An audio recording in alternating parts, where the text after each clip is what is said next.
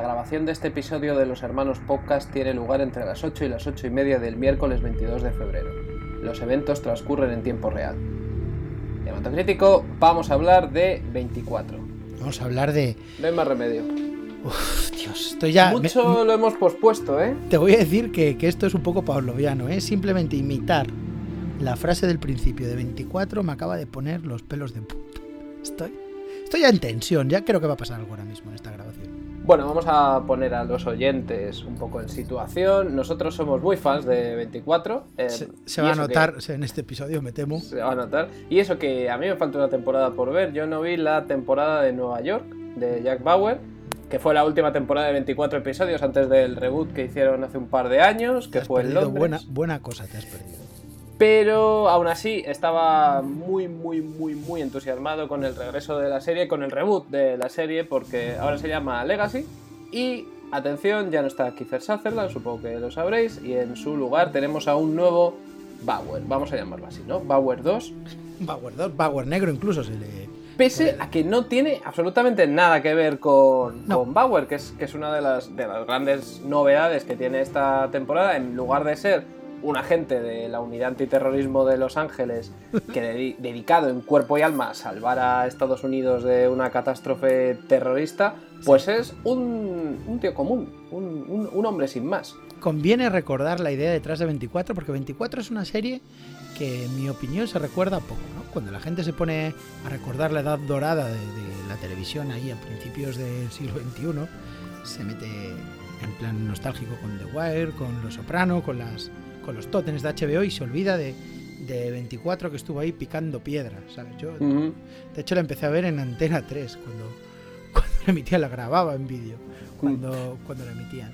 Yo siempre en Fox, es una serie que, que siempre he visto en Fox y, y la nueva temporada, hay que decirlo también, que, que se está emitiendo en Fox, que es, que, que es la que nos trae. Bueno, también es que, eh, digamos que Fox y Fox News, 24 es la serie más Fox News de Fox, Completamente. por así decirlo. 24 es una serie de acción eh, que la principal característica que tiene es de, de estilo. Es una peli- está grabada en tiempo real. Son 24 capítulos de una hora que junto toda la temporada compone un día. Un día en la vida de hasta ahora de Jack Bauer, interpretado por Kiefer Sutherland, que era un agente antiterrorista con, con muchos issues, muchos problemas. Sí, sí, sí. Además, surgió en, Un tío jodido, lo que se surgió en el momento justo, ¿no? Porque eh, es justo después del 11S, si mal no recuerdo. Sí, Y eh, no solamente cogía algo que estaba en el ambiente, que era la paranoia antiterrorista, sino que también lo mezclaba con otra cosa que estaba en el ambiente, que era la, eh, la transformación de la tele en el siglo XXI. Y esta es la primera serie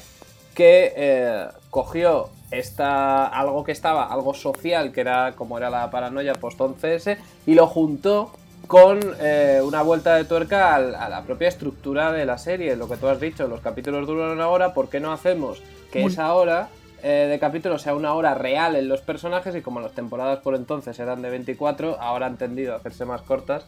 Y 24 también, ahora son 12 episodios. y que nueva. sea multipantalla también, ¿no? Una, una cosa que, que se adelantó también bastante. O- también fue muy, muy premonitorio que en la primera temporada de 24 aparecía el, el legendario presidente Palmer, Sí.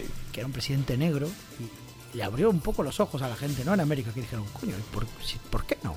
¿Por qué no?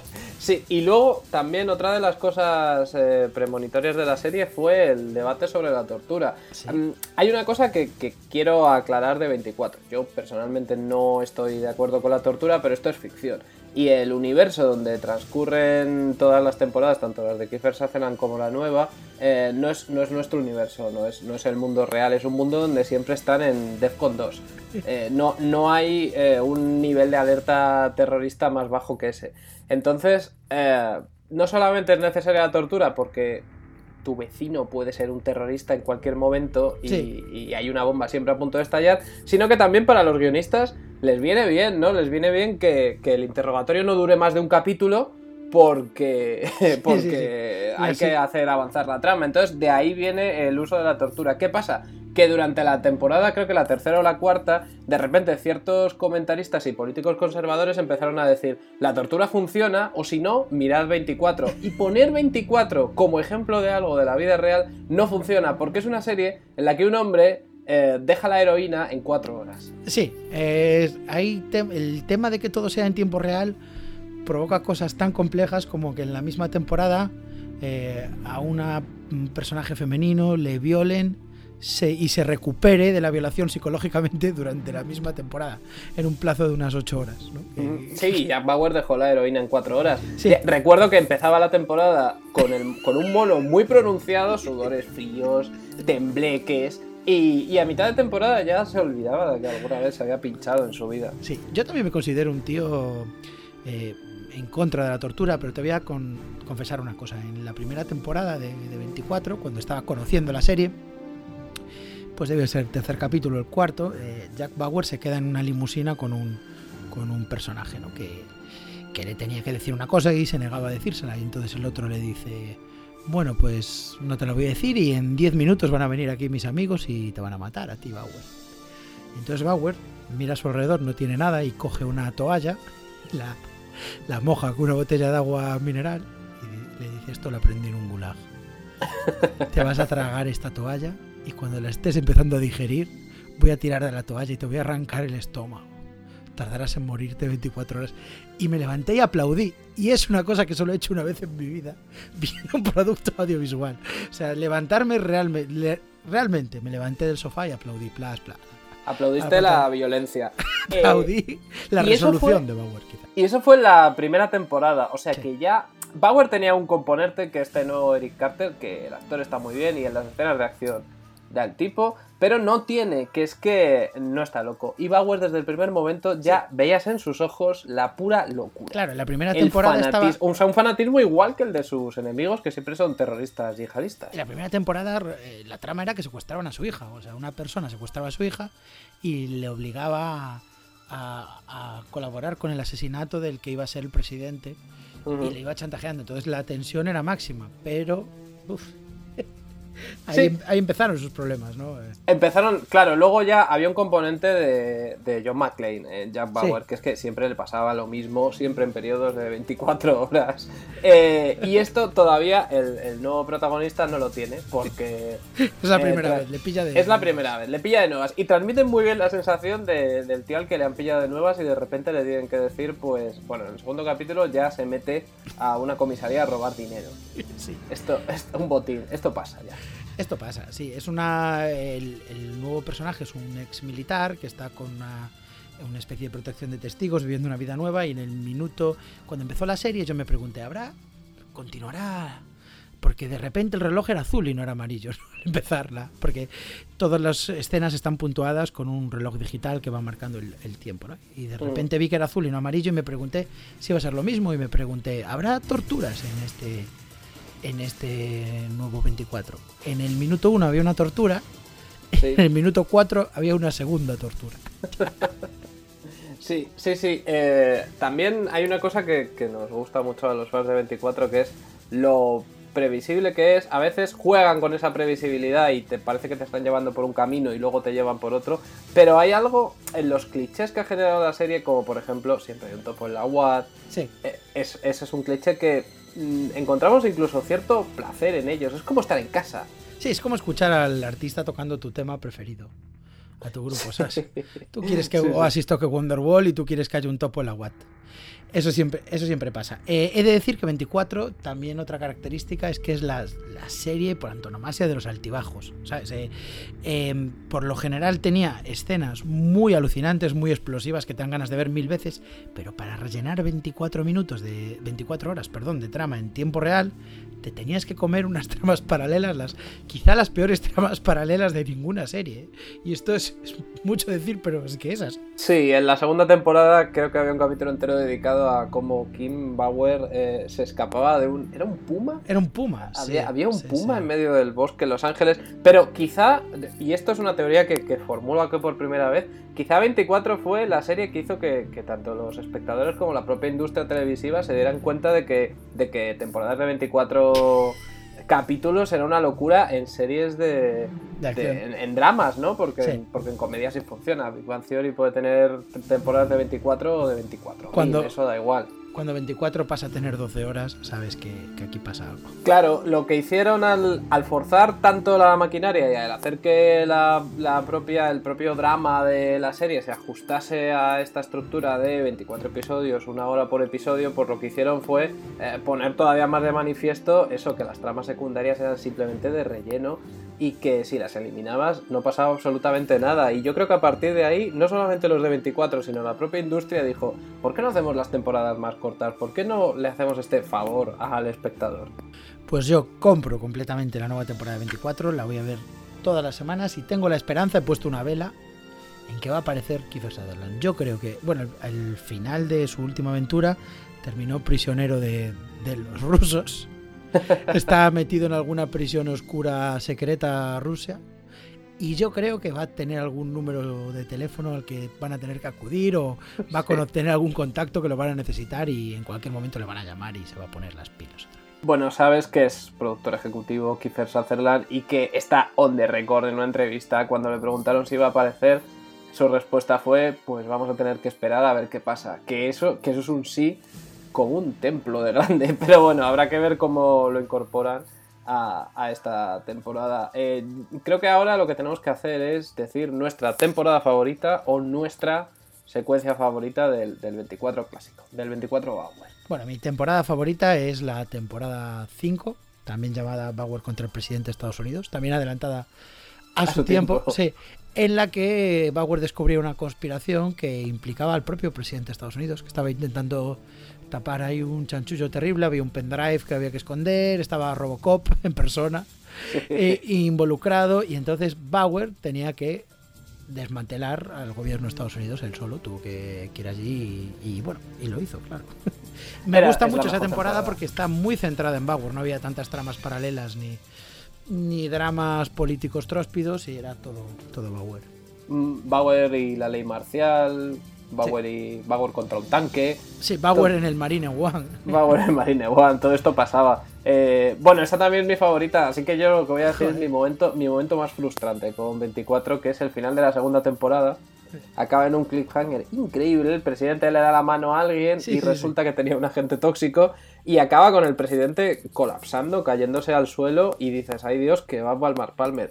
Y en la tercera temporada eh, empiezan muchos meses después como si nada y esto lo resuelven en una línea de diálogo. Hasta hace muy poco no me enteré de que esto era un cliffhanger no para la tercera temporada, sino para el videojuego. El videojuego de 24 iba de salvarle la vida a Palmer porque estaba infectado con un virus. Y no funcionó. Eh, bueno, funcionó para el que lo jugara, pero no fui yo. Entonces siempre me resultó muy frustrante que, se quitaran eso con una frase y yo pensé, ¿por qué? Porque no han seguido por ahí, o sea, porque se metieron en ese callejón sin salida. Y no, era que teníamos que haber jugado al videojuego de 24. Mi secuencia favorita es el arranque de la segunda temporada. No voy a decir nada si no lo habéis visto, solo digo una bolsa de lona y una sierra de carpintero. Sí, es verdad. No me acordaba de eso. Eh, bueno, yo creo que, la, despedida, la última secuencia de, Edgar Styles, eh, que también es un poco la magia de 24, ¿no? Como hay personajes que empiezan siendo arquetipos de el, el tocanarices, eh, la persona que te cae fatal, y van creciendo y se acaban convirtiendo en el favorito del fan. Y ahí es cuando los guionistas deciden jugar con nuestros sentimientos.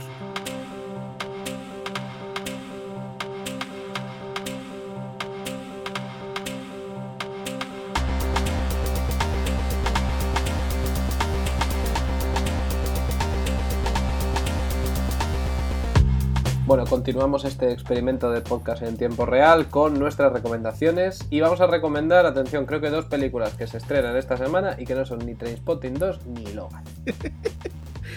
Ostras, no sabía que se estrenaba algo en esta semana. Bueno, em, ayer he, estado en Coruña en el preestreno de Psiconautas. Psiconautas es la, el film de animación que ha ganado el Goya a la mejor película de animación española está dirigido por Alberto Vázquez, que también ganó este año el mejor cortometraje de, animación por decorado. Es el, ahora mismo es el animador estrella de, España y de Europa seguramente. Y, es también el ilustrador de, mis cuentos de Feliz Ferocia, Gente Ricitos. Es, y un buen amigo. Pues eh, Psiconautas es eh, una maravilla. Es una película que continúa el universo de Beer Boy, el corto con el que también había ganado el Goya. Y eh, es una pasada. Está rodada de animación tradicional en 2D recuerda bastante a Miyazaki, un poco el, estilo. Y bueno, lo que sí que no es es para niños. Es una película con pájaros que se drogan, con paisajes postnucleares, con animales violentos, con y, es maravillosa. Alberto Vázquez es, el, es un genio. Y aquí tenéis la prueba en cines este viernes de Psiconautas. El animador español con más Goyas de la historia ya. Tiene tres, ¿eh? Y es un chaval. Es un chaval. sí, sí. sí.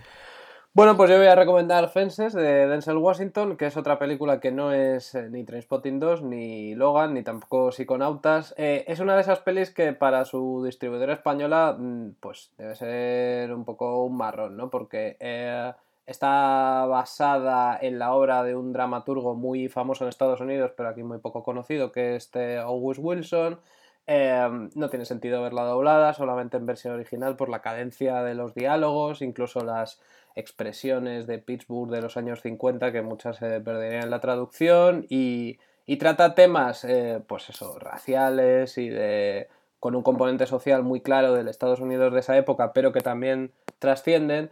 Y por todo eso lo hace, pues eso, que la semana de Logan y Trainspotting 2 no vaya a tener mucha suerte. Pero yo la recomiendo porque de verdad no solamente está magníficamente interpretada por el propio Washington, que también es director, mejor actor de su generación, aparte, y por Viola Davis y por todo el reparto de secundarios, sino también porque sí que es verdad que parte de lo concreto, que parte de la experiencia de eh, afroamericanos en la sociedad de los años 50, para hablar de lo universal. La película habla de los pecados del padre, habla de cómo hay una herencia eh, psicológica que acabas también transmitiendo a tus hijos aunque tú no lo quieras y, realmente me, me impresionó y me parece además muy bien el hecho de que Denzel Washington haya dicho que quiere hacer todas las obras del ciclo de Pittsburgh de, August Wilson. Cada una está ambientada en una década del siglo XX y cada una trata, pues eso, de lo que significaba ser afroamericano a través de los tiempos. Tú me lo has explicado muy bien, pero en Cowboys García me lo explicó mejor. Esta película, junto con Moonlight,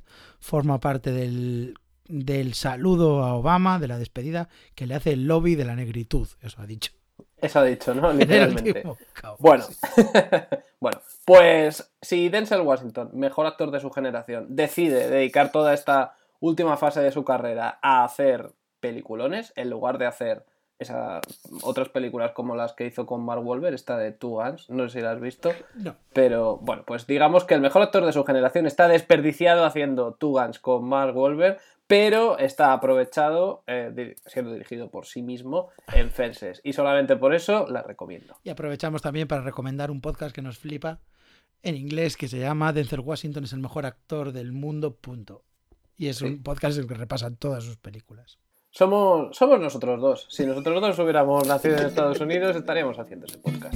Bueno, eh, pues ya está. El reloj ha llegado ya a, las ocho y media y ya nos tenemos que despedir. Eh, arroba hematocrítico, arroba Noel Ceballos barra baja. Y nuestra editora, productora y autora de las canciones originales, que es Nus Cuevas, a la que saludamos desde aquí. Con un saludo mucho más grande que el que le hacen en Fences a Obama. Adiós. Adiós. Me voy a atracar una comisaría. Te acompaño. No, que tú tenías que dejar la heroína, que aún te quedan dos horas. Ah, es verdad.